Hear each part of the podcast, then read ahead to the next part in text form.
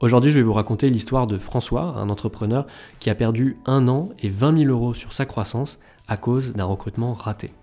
Chaque semaine, je vais vous présenter l'histoire vraie d'un entrepreneur que j'ai rencontré et qui a raté un recrutement clé.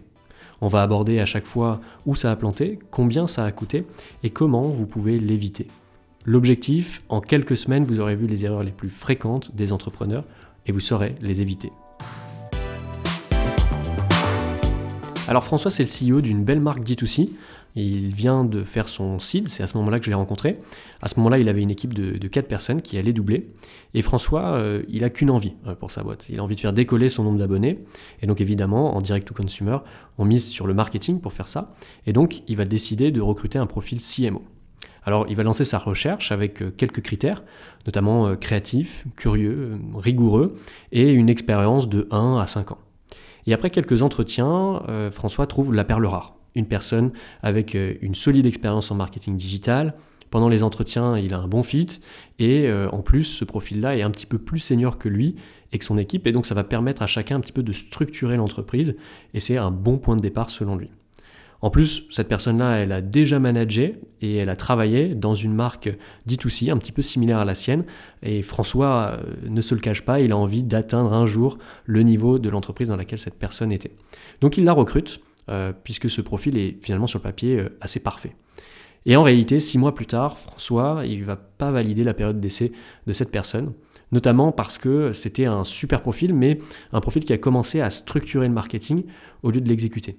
C'est un profil qui a pensé euh, à plusieurs stratégies, toutes aussi bonnes les unes que les autres, mais il n'en a testé aucune sur le terrain. En bref, un profil qui n'a pas eu le réflexe d'exécuter. Alors quel a été le coût de cette erreur pour François? Faisons les comptes. Globalement, François, pour préparer les entretiens, chasser des personnes, il a payé finalement ses équipes 15 euh, heures à peu près pour faire tout ça. Ensuite, il a passé 6 euh, mois à payer un salaire avec peu de résultats, celui de son CMO. Ensuite, il a passé trois mois de recherche pour remplacer ce profil-là. Et quand il a trouvé ce profil-là, il a fallu trois mois de plus pour que le nouveau candidat pose sa démission et rejoigne euh, François. Alors si on chiffre tout ça, globalement ça fait à peu près 300 euros de salaire que François a payé à son équipe à passer du temps à faire les entretiens plutôt qu'exécuter sur la boîte. Il a aussi dépensé euh, presque 18 600 euros de salaire sur la première recrue, 6 mois de son salaire avec les charges. Et après, il a passé également 6 euh, mois avec un poste vacant. Et donc ça, ça a eu un impact sur sa croissance. Globalement, ça fait à peu près un an d'exécution euh, de perdu entre le temps qu'il a perdu sur cette recherche et le poste vacant. Et en plus de ça, il a dépensé 20 000 euros quasiment de la levée de fonds qu'il venait de faire. Et donc, dans le cas de François, c'est particulièrement important puisque François, sa croissance, elle est liée au marketing. C'est l'axe principal de sa croissance. Et donc, ça ralentit sa croissance, ce qui va forcément euh, être juste assez pour qu'un concurrent puisse le rattraper, par exemple, mais aussi pour s'éloigner de l'objectif euh, du business plan, et donc d'avoir des difficultés à recruter et refaire une levée de fonds juste après. Alors, quelles sont les erreurs de François dans ce recrutement? Globalement, dans un recrutement, il y a trois étapes. Avant, pendant et après. Avant, dans lequel on définit les objectifs sur le poste et desquels on va déduire les talents qui vont nous permettre de les atteindre. Pendant, on va créer un processus qui va analyser ces talents-là avec des entretiens, des prises de référence. Et après, on va mesurer les KPI de la personne pour valider ou non sa période d'essai. Pour François, c'est l'étape 1 principalement qui a pêché. Il n'a pas défini d'objectif chiffré, temporel, et donc forcément la deuxième étape pendant le processus de recrutement n'a pas forcément euh, fonctionné non plus. Alors, si on liste un petit peu les erreurs, le premier point pour François, ça a été de ne pas définir d'objectif précis. Quand on cherche à augmenter son nombre d'abonnés, il faut être précis, il faut le chiffrer et il faut le temporaliser. Par exemple, plus 20% d'abonnés sur 6 mois.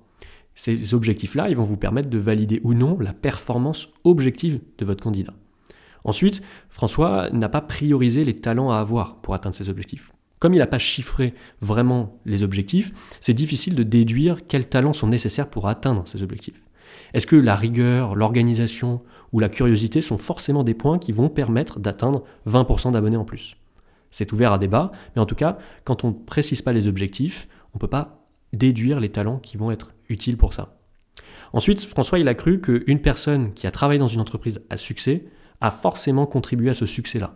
C'est pas forcément le cas, c'est un biais, et effectivement, c'est pas parce qu'on a travaillé chez Apple qu'on est à l'origine de l'iPhone et de son succès. Il y a plein de personnes chez Apple et c'est pas pour ça que tout le monde a permis à l'iPhone de réussir.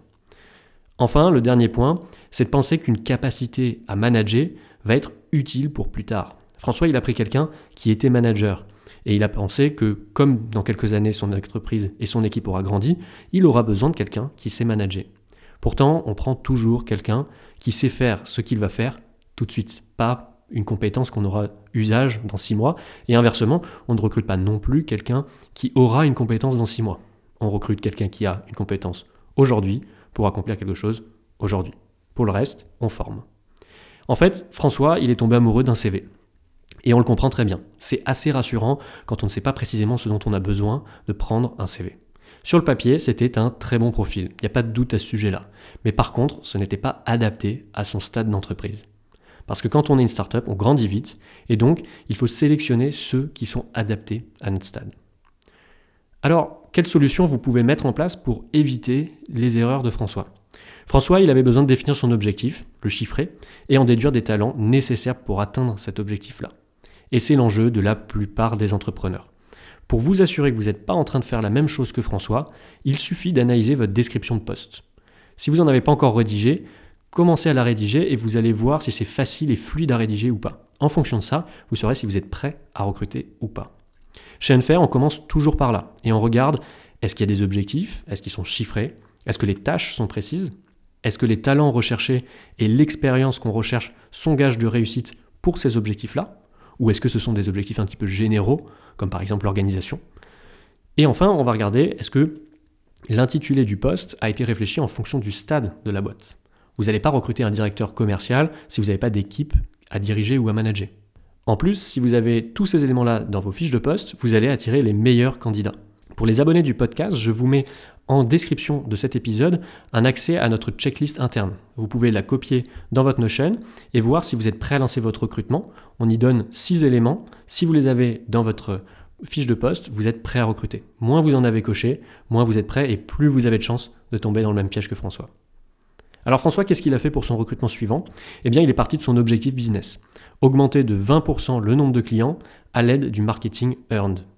Ensuite, il a défini les compétences pour réussir, tester continuellement, exécuter rapidement, et il a créé un processus de recrutement qui va vérifier ces points-là en particulier. Notamment dans les entretiens, il a posé des questions qui vont vérifier que la personne a déjà par le passé testé continuellement, itéré. Ensuite, il a utilisé des tests de personnalité qui analysent ces points-là. Et trois mois après, François a trouvé une incroyable CMO et qui exécute. D'ailleurs, elle exécute plus que lui. Et désolé François, tu sais très bien que c'est vrai. Les entrepreneurs, ils ne sont pas forcément formés à ces pratiques. Un bon chasseur de tête peut le faire pour vous. Mais la clé, ce n'est pas de le déléguer. Il faut apprendre à le faire car exceller à s'entourer, c'est le point commun des entrepreneurs à succès. Merci de nous avoir écoutés. Vous saurez désormais éviter cette erreur de recrutement et je vous donne rendez-vous la semaine prochaine pour un apprentissage de plus. Si vous avez un ami qui a besoin d'éviter cette erreur, n'hésitez pas à lui envoyer cet épisode. Et si vous avez besoin d'un avis sur un de vos recrutements, parlons-en, ça se passe en description. À bientôt.